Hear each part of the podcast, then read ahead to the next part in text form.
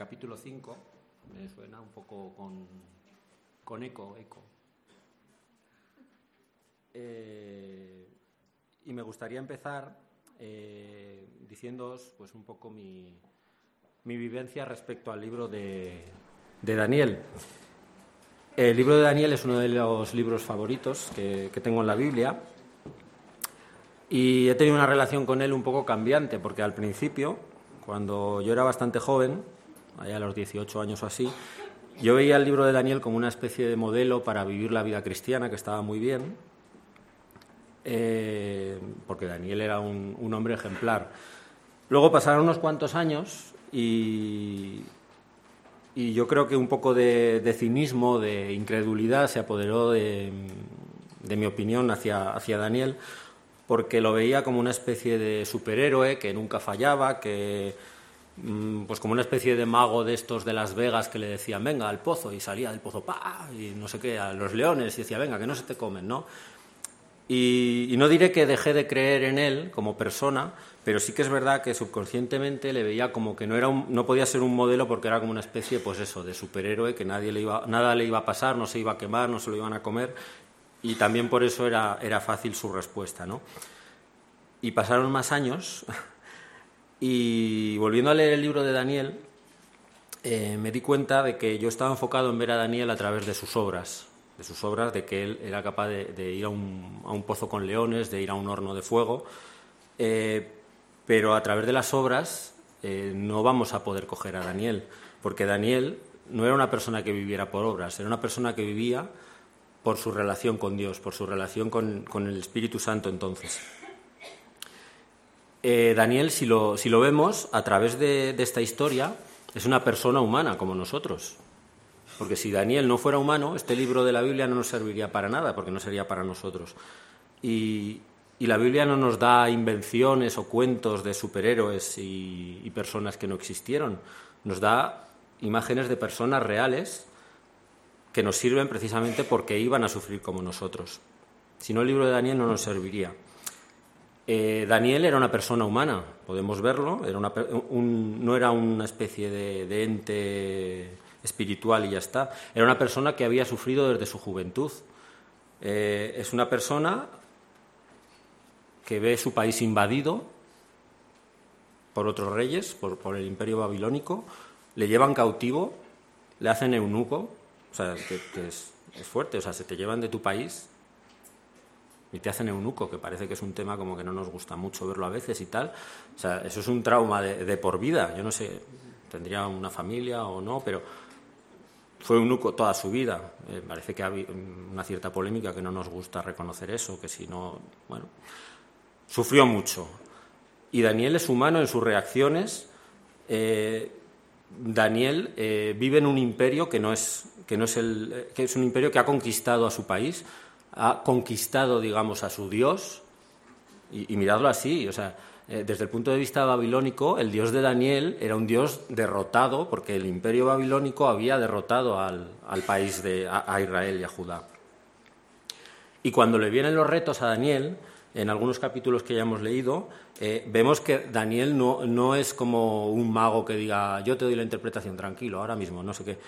En el capítulo 2, por ejemplo, en el versículo 17 mm, y 18, cuando Nabucodonosor le pide la interpretación del sueño, Daniel se va a su casa, nos dice, Daniel se fue a su casa, hizo saber lo que había eh, a Ananías, Misael y Azarías, sus compañeros, para que pidiesen misericordias del Dios de los cielos veo una persona humana, una persona que se afana, una persona que se preocupa y que no tiene una respuesta automática de parte de Dios.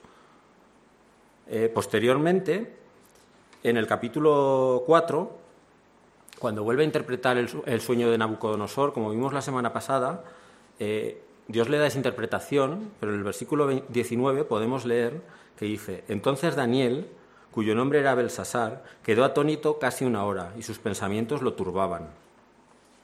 Eh, Daniel es humano, eh, ve una interpretación del sueño que, no le gusta para, el rey. Le, dice, Señor mío, el sueño sea para tus enemigos. Vemos una persona humana que tenía una cierta relación con Nabucodonosor. Lo que ve sobre ese rey le afecta humanamente. Y luego vamos a ver, aquí en este capítulo 5, que hay una evolución en Daniel. eh, desde esta juventud. Por lo tanto, una primera idea que me gustaría que, os quedara es, que Daniel era humano, no era un superhéroe. Era como podemos llegar a ser nosotros si tenemos una relación personal, una relación espiritual con, Dios, con el Espíritu Santo. Vamos a empezar entonces con el capítulo 5. Eh, para dar contexto, el último versículo del capítulo 4 de la semana pasada, vimos que Nabucodonosor había sido reducido pues, por su orgullo, eh, había sido humillado por Dios. Y en el último versículo, Dios le había restaurado. En el versículo 7 del capítulo eh, en el versículo 37 del capítulo 4 vemos que Nabucodonosor dice: Ahora yo, Nabucodonosor, alabo, engrandezco y glorifico al Rey del cielo, porque todas sus obras son verdaderas y sus caminos justos, y él puede humillar a los que andan con soberbia. Esto que el que lo dice es el rey de Babilonia. Eh, sabéis que la política religiosa de Nabucodonosor no era muy tolerante, porque cuando decía, ahora me vais a adorar a mí, si no, al horno. De repente dice, no, el, Dios más bueno es el Dios de Sadrach, Mesach, Abednego, tal, pues todos adorar a este rey, o sea, era como aquí. Entonces, eh, en este último versículo, Nabucodonosor eh, establece que el rey más grande es el, el, Dios de Israel. Esto suena a una especie de conversión. Y esto seguramente, casi con toda seguridad, fue conocido en la corte. Eh, el que lo decía era el rey, el que lo proclamaba era el rey. Pero vamos a ver lo que ha pasado con este mensaje que dejó Nabucodonosor al final de su vida. Bueno, esto es lo que vamos a ver, la ubicación de la historia, la vida de Daniel, eh, la parte correspondiente al extravío del rey cómo el poder de Dios se manifiesta en, la vida del rey y el juicio que viene sobre la vida del rey Belsasar y cómo nos puede afectar esto a nosotros. Entonces, después de Nabucodonosor, llegan nuevos reyes a, Babilonia. Esto es como, cuando cambia un gobierno que lleva muchos años en un país, ¿no? Y al principio, pues, eh, pues si, si, un partido político lleva 20, 30 años, pues cuando se hunde hay como una especie de, de revuelo y, no se sabe bien qué va a pasar. Pues un poco en Babilonia estaban en esta época, en el capítulo 5. Después de Nabucodonosor, que reinó 43 años, que es el reinado en el que Daniel pues, empezó siendo joven y, empezó a, a, ser funcionario en la corte de Babilonia, reina el hijo de Nabucodonosor durante dos años. Luego reina el yerno de Nabucodonosor, cuatro años, y el hijo de este yerno durante un mes, que a su vez es derrocado por Nabónido, que reina 17 años. Y tiene un regente que es su heredero Belsasar. El libro de Daniel tiene muchos puntos que han sido sometidos a debate histórico y es una de las cosas por la que muchas veces se ha cuestionado a Daniel como personaje histórico, pero posteriormente, eh, esto podéis investigar vosotros, eh, los registros eh, han confirmado la versión del libro de Daniel. Así, por ejemplo, a Belsasar se le llama rey en, el capítulo 5 de Daniel, pero en realidad no hubo un rey eh, como tal en Babilonia que se llamara Belsasar, sino que era su, padre Nabónido. Pero eh, Belsasar actuaba como regente. Actuaba como regente en Babilonia y era el que gobernaba Babilonia porque eh, Nabónido estaba por, por Arabia, por Egipto, haciendo alianzas porque los babilónicos estaban muy preocupados porque hacia el oeste estaban eh, los persas, que son los que amenazan este reino de, Babilonia. Entonces, hay documentos que nombran a Belsasar como rey. Esos documentos no se descubrieron, o se descubrieron a, principios del siglo XX, finales del XIX, y confirman la visión histórica de Daniel como personaje histórico. Entonces, yo no me voy a meter en todos estos términos de si se llama rey a Belsasar cuando en realidad era regente eh, y en realidad eh, luego se nombra a Nabucodonosor como padre de Belsasar, no es el padre directo, pero sí que es un eh, antecesor, un ancestro, digamos, por línea de sangre. Entonces, todo esto lo podéis investigar vosotros porque la Biblia lo aguanta todo. Entonces, no tengáis miedo a, rascar, pero no me voy a, centrar en todas estas cosas. Solo me gustaría que os quedarais en la cabeza que en este capítulo 5 Daniel ya no es un jovencillo, Daniel tiene entre 70 y 80 años como poco más de 60. O sea, ya es un señor hecho y derecho que lleva toda su vida en la corte de Babilonia como funcionario, unos 50 años, 40, 50 años. Entonces, eh, ese es el, contexto en el que este rey vemos que va, que va a relacionarse con, Daniel, este rey regente. Eh, podemos empezar a leer el capítulo 5. El rey Belsasar hizo un gran banquete a mil de sus príncipes, y en presencia de los mil bebía vino. Belsasar, con el gusto del vino, mandó que trajesen los vasos de oro y de plata que Nabucodonosor, su padre, había traído del templo de Jerusalén para que bebiesen en ellos el rey y sus grandes, sus mujeres y sus concubinas. Eh, vemos que aquí eh, los banquetes eran una manera en que los reyes eh, demostraban su poder, demostraban pues, que eran los que mandaban. mil príncipes no es una exageración. Hay banquetes registrados en la historia con 10.000 personas.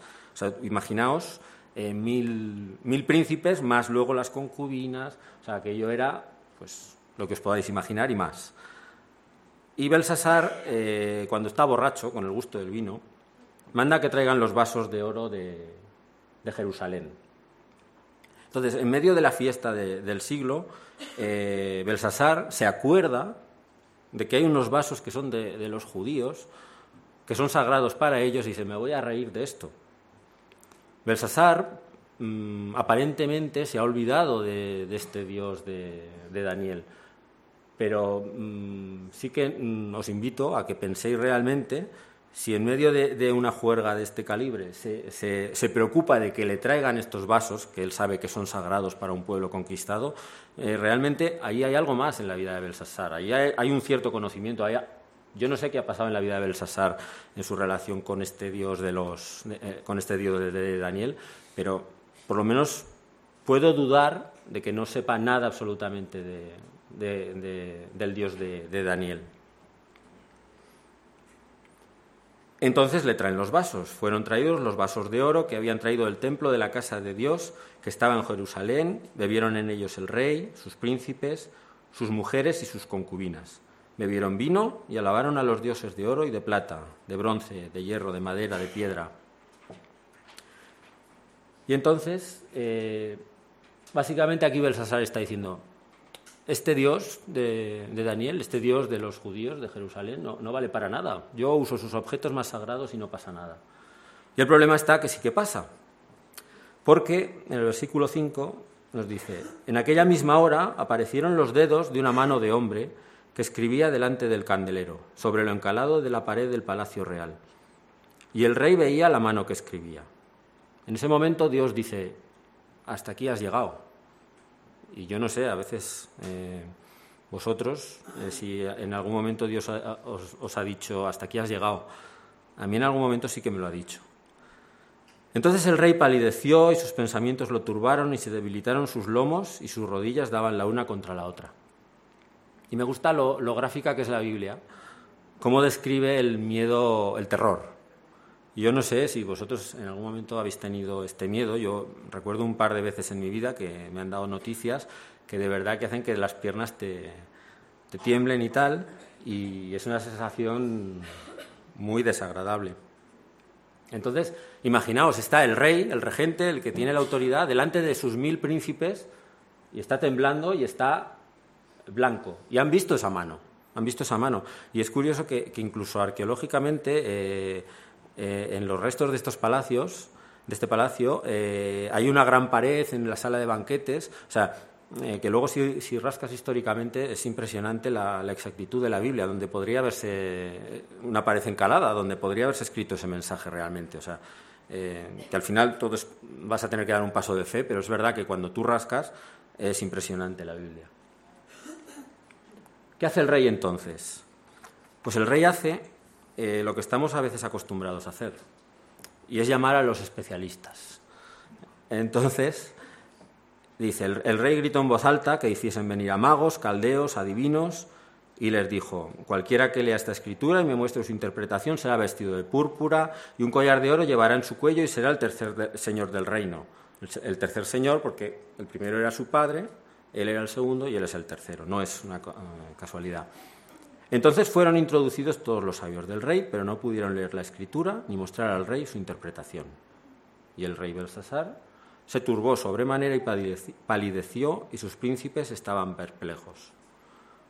Vemos que Belsasar ha tenido miedo, ha tenido terror, pero no es un momento en el que haya dicho voy a humillarme bajo este Dios al que he humillado que sabía que estaba usando sus objetos sagrados. ¿Qué está haciendo? Recurre a sus fuerzas humanas. En este caso, sus fuerzas humanas es que tiene a su disposición un montón de especialistas, de gurús, de youtubers, de médicos. Dicen, cuéntame qué es esto. El, Rubius, todos estos dicen, que lo saben todo. Interprétame esto. No se vuelve a Dios. Pero alguien, alguien recuerda aparentemente le recuerda, por su amnesia espiritual, que hay alguien más en, la corte que puede darle la interpretación. La reina, esto no es su, mujer, es una viuda de un hijo de Nabucodonosor, eh, pero bueno, es una especie de reina madre, estaba en esa corte, eh, no estaba en esa fiesta, entra a la sala del banquete y le recuerda que Daniel está en la corte, que en tu reino hay un hombre en el cual mora el espíritu de los dioses santos, y en los días de tu padre, abuelo, se halló en él luz e inteligencia y sabiduría, como sabiduría de los dioses, al que el rey Nabucodonosor, tu padre, oh rey, constituyó jefe sobre todos estos especialistas que tú has traído aquí, por cuanto fue hallado en él mayor espíritu y ciencia y entendimiento para interpretar sueños, descifrar enigmas, resolver dudas. Esto es en Daniel al cual el rey puso por nombre Belsasar. Llámese pues ahora Daniel y él te dará la interpretación. Aquí me parece muy interesante que la reina le dice que Daniel se llama Daniel, aunque le pusieron el nombre de Belsasar. Y sabemos que aquí, en esta historia, los nombres son importantes. Después de 50 años en la corte, se sigue recordando el nombre de Daniel. Daniel, Dios es mi juez. Estos nombres implican que Daniel había sido capaz de dar testimonio en esa corte, que la, corte seguía conociendo a Daniel como Daniel, como que tenía una relación personal con Dios, y no se había asimilado a esa corte como Belsasar. Y sobre que este Daniel haya sido olvidado, es cierto que en 20 años en una administración te pueden relegar a un despacho de cuarta y puedes seguir trabajando y nadie se acuerda de ti. Eh, no, creamos que, que Belsasar ha olvidado que tiene a, Daniel en la corte.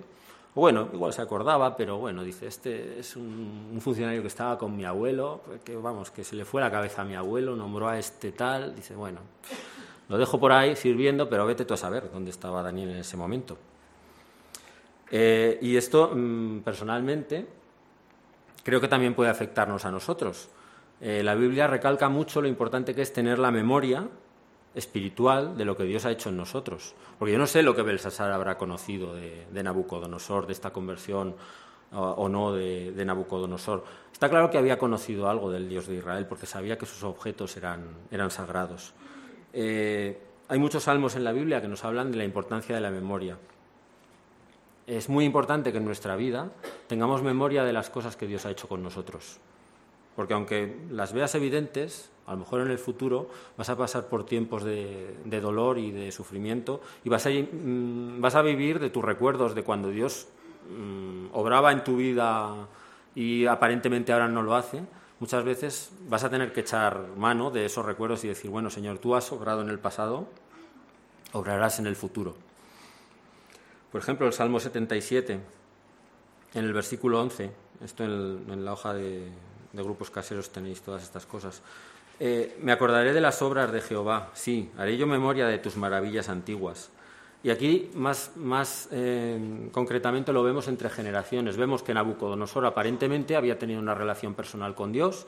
Su hijo, Abel Marduk, este, que reinó dos años, es curioso porque eh, leyendo sobre él, él sacó de la cárcel al rey de Judá, que estaba en los calabozos de Babilonia, y lo sentó a su mesa durante dos años hasta que este rey murió. Y yo pensé, es curioso que el hijo de Nabucodonosor haga esto con un rey de este país. Digo, a lo mejor ahí detrás eh, hay una relación personal con, este Dios que, no, aparece en la Biblia, pero, pero es interesante. ¿no? Entonces, es importante que entre generaciones, en vuestras familias, Eh, yo no sé si tus padres creen, tus hijos creen o, no, pero es importante que, en, la familia mantengamos nuestra historia espiritual, que, contemos nuestras experiencias a nuestros hijos espirituales, a nuestros padres, nuestras experiencias espirituales. En Éxodo 10, versículo 2, eh, nos dice, para que cuentes a tus hijos y a tus nietos las cosas que yo hice en Egipto y mis señales que hice entre ellos, para que sepáis que yo soy Jehová. Como padres, os animo a que no os guardéis eh, cómo Dios os convirtió, cómo conocisteis a Dios, qué milagros ha hecho Dios en vuestras vidas. Eh, os animo a que se lo contéis a vuestros hijos, que no deis por sentado, no, deis por sentada la fe de vuestros hijos. Eh, como hijos igual, es muy importante que recordemos, que hagamos memoria de las grandes cosas que ha hecho Dios. Dios ha hecho muchas grandes cosas en mi vida y yo muchas veces se me olvidan. O sea, es una cosa mala que si no escribes las cosas, luego a veces no te acuerdas bien y dices, sí, Dios sobró, pero no me acuerdo bien qué hizo. Y puedes decir, hombre, pues, mm, pero es que cuando pasan los años y, y llevan muchos años, eh, pues eh, pueden olvidársete. Y es importante que se las cuentes a tus hijos, que no des por sentado que tus hijos se van a convertir porque sí, que no des por sentado que porque vengan a la iglesia van a tener una relación personal con Dios. Eh, podemos verlo en este Belsasar. Estaba totalmente apartado y aparentemente podía haber tenido una relación más o menos con, el Dios de, Israel. Entonces aquí es donde aparece Daniel. Vamos a ir un poquito con agilidad. Eh, entonces Daniel fue traído delante del rey y el rey aparentemente dice, ¿eres tú Daniel, este hijo de, la cautividad de Judá que mi, que mi padre trajo de Judea? Yo he oído de ti que el Espíritu de los dioses santos está en ti y que en ti se halló luz, entendimiento y mayor sabiduría. Aquí aparentemente no le conoce, no ha oído hablar de él, bueno. Y entonces eh, el rey hace con Daniel exactamente lo que hace con sus especialistas. Le dice, bueno, he oído de ti que puedes dar interpretaciones. Si puedes leer esta interpretación, te voy a hacer el tercer señor del reino. Aquí eh, el rey sigue igual que antes. Yo controlo mi relación con Dios. Yo controlo esto que me ha pasado. Entonces, yo te voy a dar, te voy a hacer tercer señor del reino si tú me dices esto. Y así es como tratamos a veces a, Dios. Queremos que Dios nos dé cuando yo quiero, lo que yo quiero, en el grado que yo quiero, y no le ofrecemos dinero, pero bueno, le ofrecemos nuestras obras, nuestro tiempo. Entonces, aquí eh, el rey sigue igual, o sea, sigue con el terror pero el terror es en plan, bueno, sí, pero yo tengo aquí mis medios, yo tengo mis especialistas. Dice, bueno, pues este Daniel es mío también, también está en mi corte, pues yo le ofrezco esto. Y Daniel eh, responde la, respuesta, pues que, a mí me parecía un poco en tiempos, eh, pues en plan sobrehumano, de en plan, bueno, este, te sobra va Daniel por la vida, ¿no? Eh, en el versículo 17. Dice, tus dones sean para ti y da tus recompensas a otros. Leeré la escritura al rey y te daré la interpretación. Y esta es una respuesta que Daniel ha dado más veces en su vida. Yo a veces la interpretaba eso como una especie de chulería de ¿qué pasa? Que yo, vamos, eh, esto te lo quedas tú que yo no te necesito, ¿no? Pero realmente aquí vemos que Daniel es un Daniel maduro, es un Daniel que ya no pide tiempo para interpretar el, para interpretar este, este enigma, como, en los capítulos anteriores, donde necesitaba tiempo, se afanaba, eh, necesitaba, o sea, se turbaba y tal. Aquí eh, Daniel está muy seguro de sí mismo, pero no creo que, que, sea porque Daniel es una persona que humanamente se ha vuelto orgullosa o que dice yo lo puedo todo, no, es una persona que ha sido capaz en 50 años más que lleva de relación personal con Dios trabajar espiritualmente. Y entonces eh, le, eh, tiene una seguridad espiritual que le hace contestar de esta manera. Y luego, posteriormente, veremos que Daniel también es, más duro con, con Belsasar que con, con, por ejemplo, con Nabucodonosor. Aquí ahora Daniel eh, le dice, bueno, eh, tú dices que no, no sabes nada ¿no? De, todo esto. Dice, bueno, pues ahora te voy a contestar yo la interpretación del sueño. Pero antes de darle la interpretación del sueño, le lee la cartilla, digamos. Está diciendo, el Altísimo Dios, oh rey, dio a Nabucodonosor tu padre el reino y la grandeza, la gloria y la majestad. Y todos los pueblos, naciones y lenguas temían y temblaban ante él. A quien quería mataba y a quien quería daba vida. Pero se ensoberbeció y fue depuesto del trono de su reino y despojado de su gloria. Y fue echado de entre los hijos de los hombres y su mente se hizo semejante a la de las bestias. Belsasar sabía esto, la corte sabía esto. Esto eh, era el rey de Babilonia el que se había ido al monte, al que le había crecido el pelo y tenía las uñas de dos metros. O sea, no, es, un secreto. Daniel se lo está recordando, le está diciendo, tú esto lo sabías. Dice, y fue echado entre los hijos de los hombres, y su mente se hizo semejante a la de las bestias, hasta que reconoció que el Altísimo Dios tiene dominio sobre el reino de los hombres, y que pone sobre él al que él le place.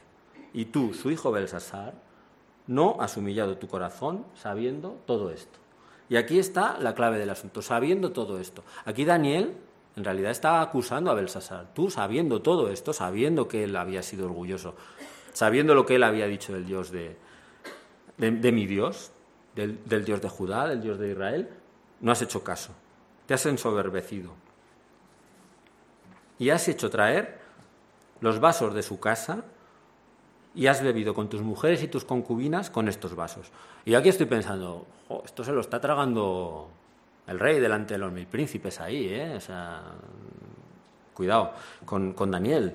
Está humillando a. Está, mm, echándole la bronca a todo, a todo un, regente de un imperio. Y le dice, lo has ofrecido a estos dioses de oro, de bronce, de hierro, de madera y de piedra que ni ven, ni oyen, ni saben. Y al Dios en cuya mano está tu vida y cuyos, y, cuyos caminos son suyos, nunca honraste. Aquí es curioso también que Daniel hace un contraste entre estos dioses de oro, de plata, de bronce que ni ven, ni oyen, ni tocan, y el Dios en cuya mano está tu vida, esa mano que ha escrito en la pared. Hace un contraste muy fuerte entre qué dioses estamos adorando, dioses que no ven, ni oyen, ni sienten, ni te entienden. ¿eh? Sabemos que hay detrás de esos dioses, y el Dios de Israel, nuestro Dios, el Dios de la Biblia, el Dios que tiene la mano para escribir, el Dios que tiene oídos para oír, el Dios que te va a hablar, el Dios que te va a coger de la pechera un día y te va a decir, hasta aquí has llegado, ¿qué vas a hacer con tu vida? Y entonces, después de todo esto, eh, Daniel le da la interpretación, en su tiempo, no en el tiempo que, el rey le ha, marcado. Y, realmente eh, es curioso porque en este capítulo parece que lo que es la, escritura en la pared es, lo central, la interpretación, pero lo central he llegado a ver que es el testimonio que Dios, eh, que Daniel le da al rey. Porque la escritura en la pared, pues básicamente ponía estos signos en arameo que significan, eh, pues se lee como mene, mene, tekel, uparsin, eh, y, significan, pues son unidades monetarias. Entonces, aquí podéis rascar todo lo que queráis, porque decían, el arameo era una lengua más o menos comercial, se, se, entendía, se podía saber en la corte. Esto es pues como que describieran en alemán aquí uno que venga y ponga una cosa en alemán, pues a lo mejor hay alguien que sabe alemán y dice, bueno, esto es alemán, no pasa nada, yo lo leo. Entonces, pues hay autores que dicen, no, porque en vez de escribirlo eh, en horizontal, lo escribieron en vertical y como no se escribían las vocales, sino solo las consonantes, era más difícil de interpretar. Yo a esas interpretaciones tampoco les veo mucho, no se sostienen mucho. Simplemente es que es como poner en la escritura en la pared, pues eso, eh, estos son unidades monetarias, son monedas de la época, que pongan 50 euros, 50 euros, un euro y medio euro. Entonces aquí el problema está en que tú lo puedes leer, pero si tú le dices al rey 50 euros, 50 euros, un euro, medio euro, pues seguramente te va a decir, mira, a ti que te corten la cabeza porque esto lo leo yo también, ¿sabes?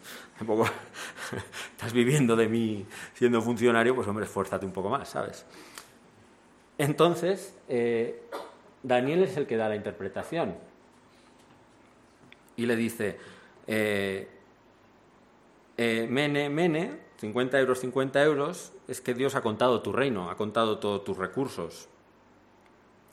Eh, el tekel, eh, pues eh, es mm, que Dios ha contado, ha pesado, y uparsin es, algunos autores dicen que, que, se refiere también a Persia, aquí pues hay como todo, tú puedes interpretar, pero básicamente significa medio euro como que ha dividido el reino, que el reino ha sido roto. Y esta interpretación es la que le da Daniel.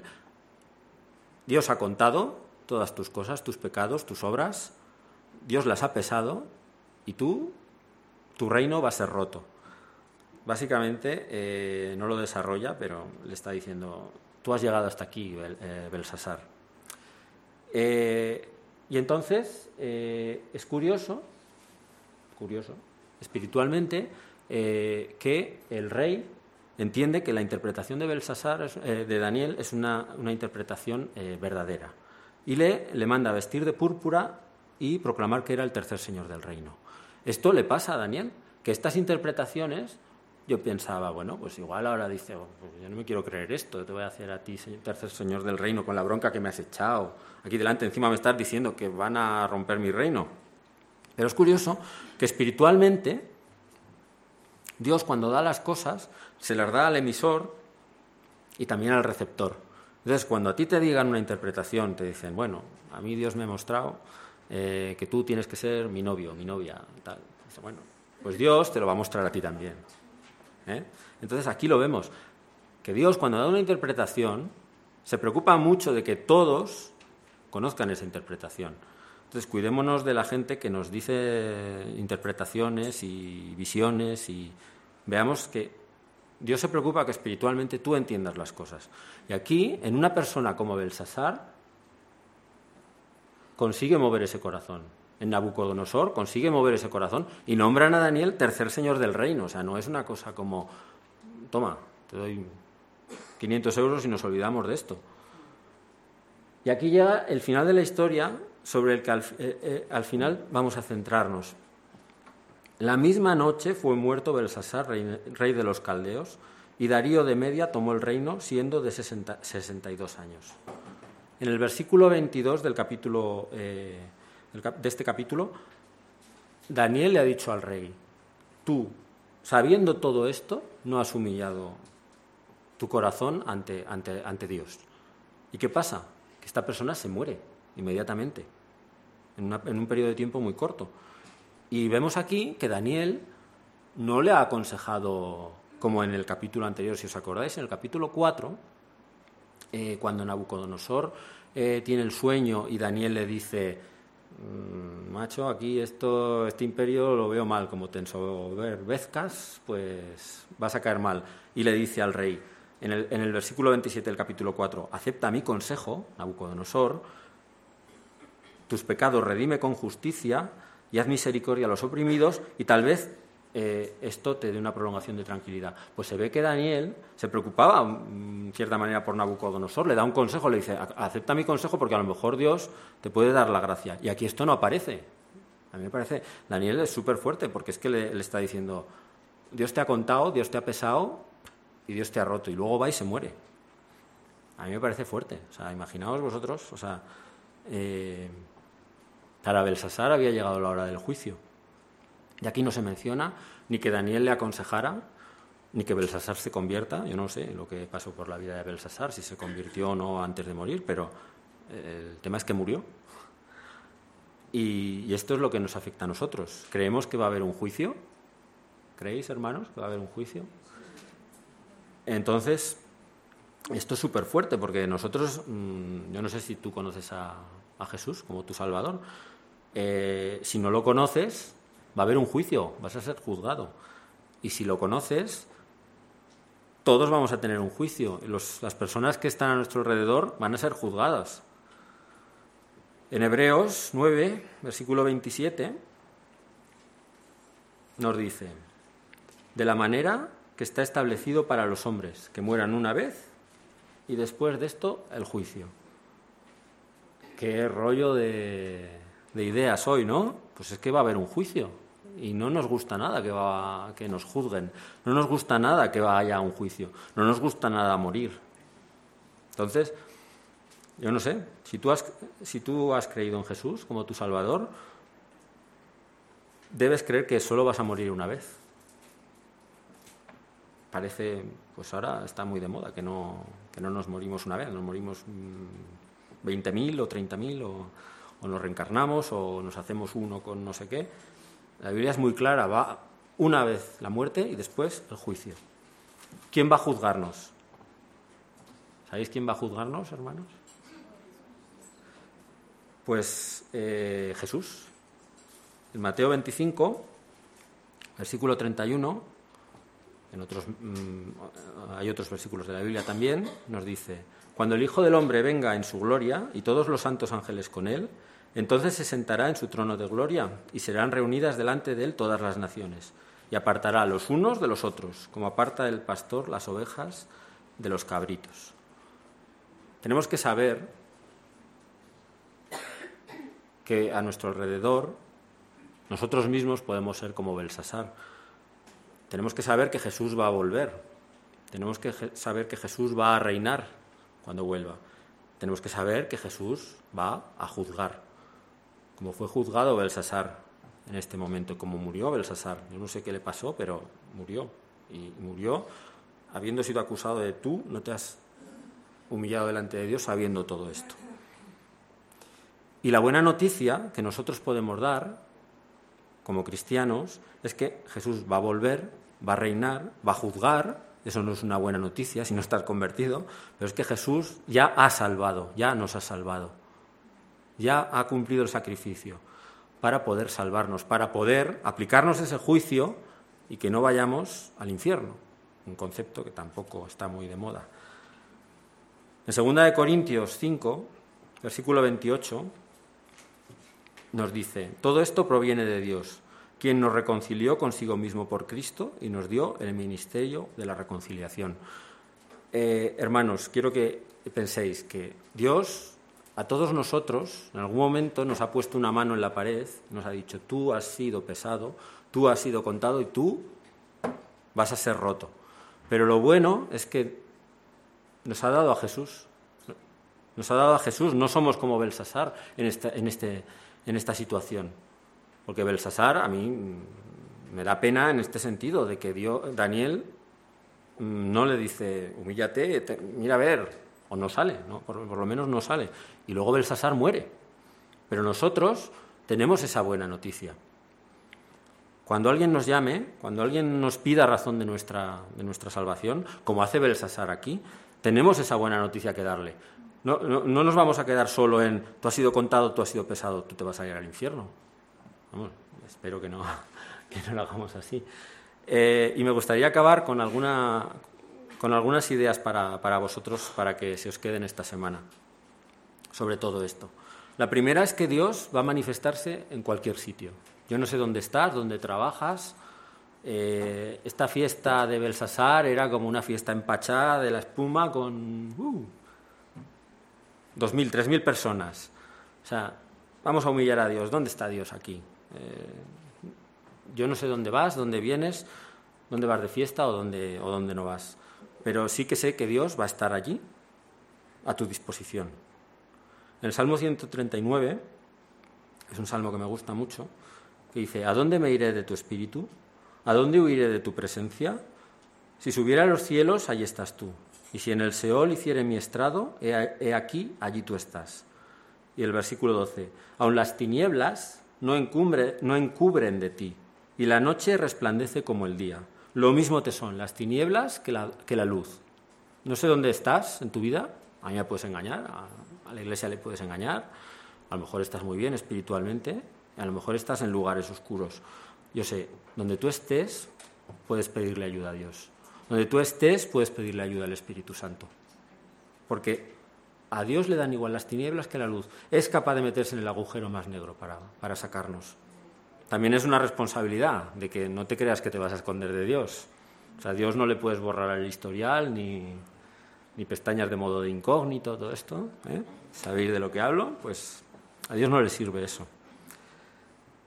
Eh, segunda idea, como cristianos no vamos a podernos mantener al margen del pecado siempre, porque a veces no vamos a estar en estas fiestas, no vamos a estar en, estos ambientes, pero nos van a llamar y nos van a buscar y nos van a decir, oye, tú, ¿qué, es esto para ti?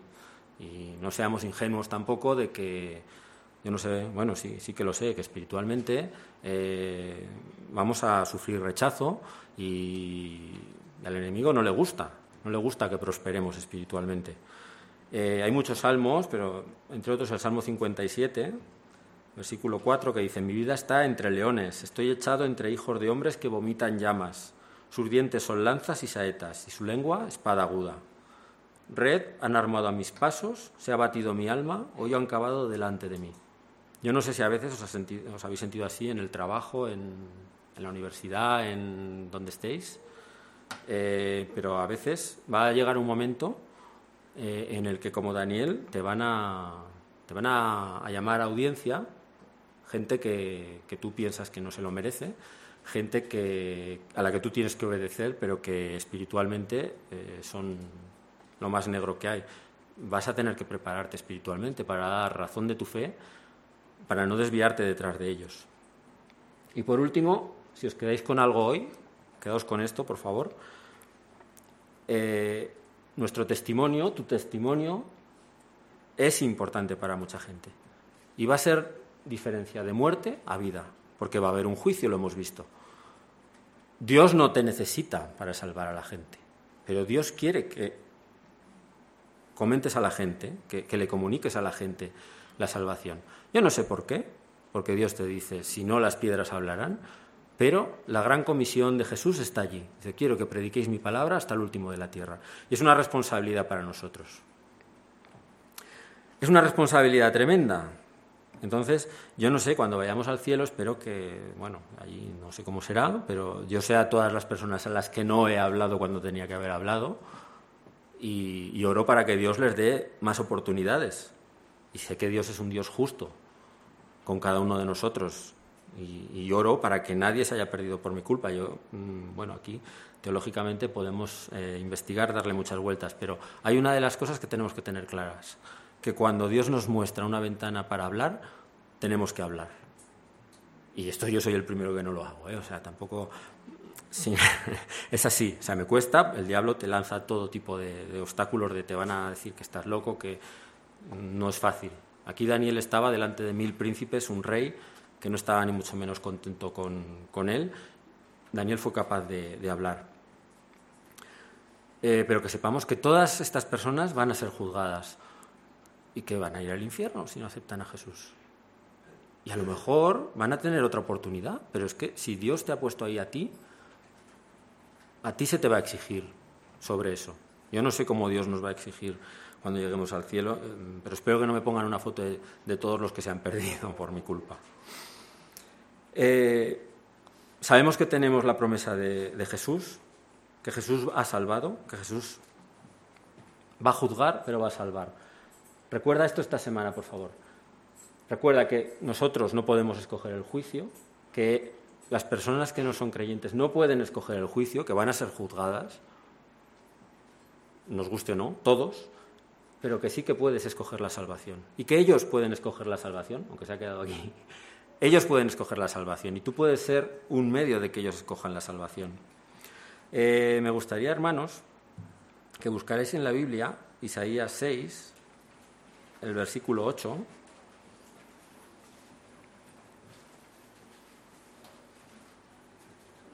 y que penséis en la persona que peor os caiga de vuestro entorno y a la que veáis más perdida, en el Belsasar que tengáis al lado, porque yo creo que todos tenemos a mucha gente que somos capaces de pensar y decir, este no se convierte, pero ni... Vamos, ¿de dónde hemos salido nosotros, no? Pero bueno, a veces nos pasa, ¿no? Que, bautizamos a la gente nosotros y nos, nos olvidamos de dónde, de dónde Dios nos ha sacado a nosotros. Y Dios, no hay nada imposible para Dios. Me gustaría que leyéramos juntos el versículo 8 de Isaías 6, que nos dice lo siguiente. Después oí la voz del Señor que decía, ¿a quién enviaré? ¿Quién irá por nosotros? Entonces respondí yo, heme aquí, envíame a mí. A mí me da mucha pena cuando veo este versículo y me imagino a mis hijos, a mi hija, con sus problemas, sus cosas, a mis padres, eh, mis compañeros. Y Dios nos está diciendo, ¿a quién enviaré? ¿Quién irá por nosotros? No es que Dios me necesite, pero es que Dios quiere hacerlo conmigo. Eh, seamos capaces de recordar esto y de responder esto, aunque muchas veces no lo hayas hecho, da igual. Cada día es nuevo para, para Él. Cada día su relación con nosotros empieza de nuevo. Dile hoy, dile mañana, heme aquí, envíame a mí. Da igual, da igual las veces que, que la hayas cagado en tu vida y las veces que no hayas hablado en tu vida. Mañana es un día nuevo, hoy es un día nuevo. Eh, ayer miré por curiosidad cuántas, cuántos habitantes tiene el distrito de Chamartín, no sé por qué, me dio ahí.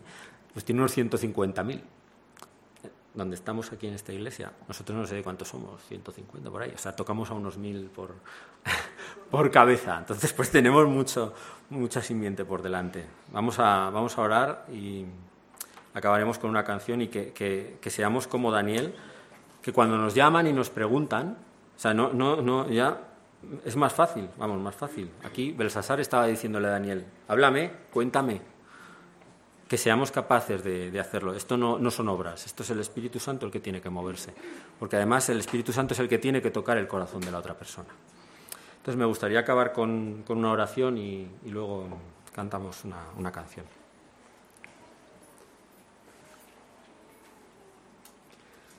Señor y Padre, te doy gracias porque, porque tú nos has escogido a nosotros, no por nuestra sabiduría, no por nuestra mente, no por nuestro, por nuestro cuerpo, Señor, no por, por, lo bien que estamos o por lo bien que estábamos o por lo listos que éramos o por lo tontos que éramos, Señor, sino por tu gracia, Señor, porque tú nos has escogido a nosotros primero, Señor.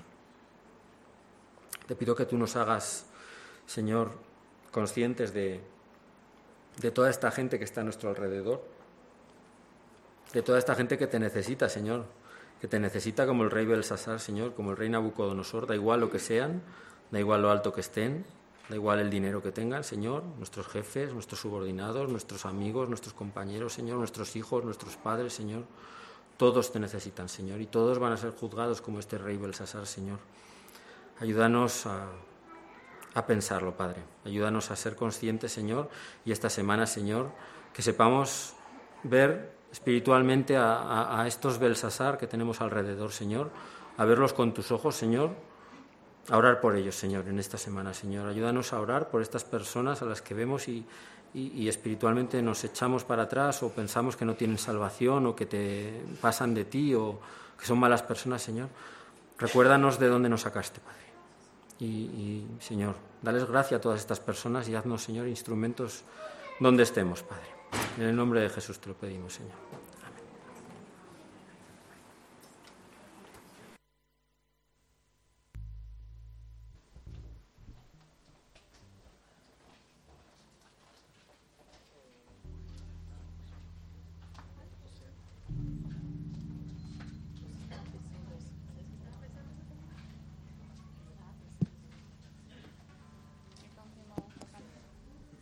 Bueno, y como, como dijo Rafael, que el Señor nos envíe, ¿no?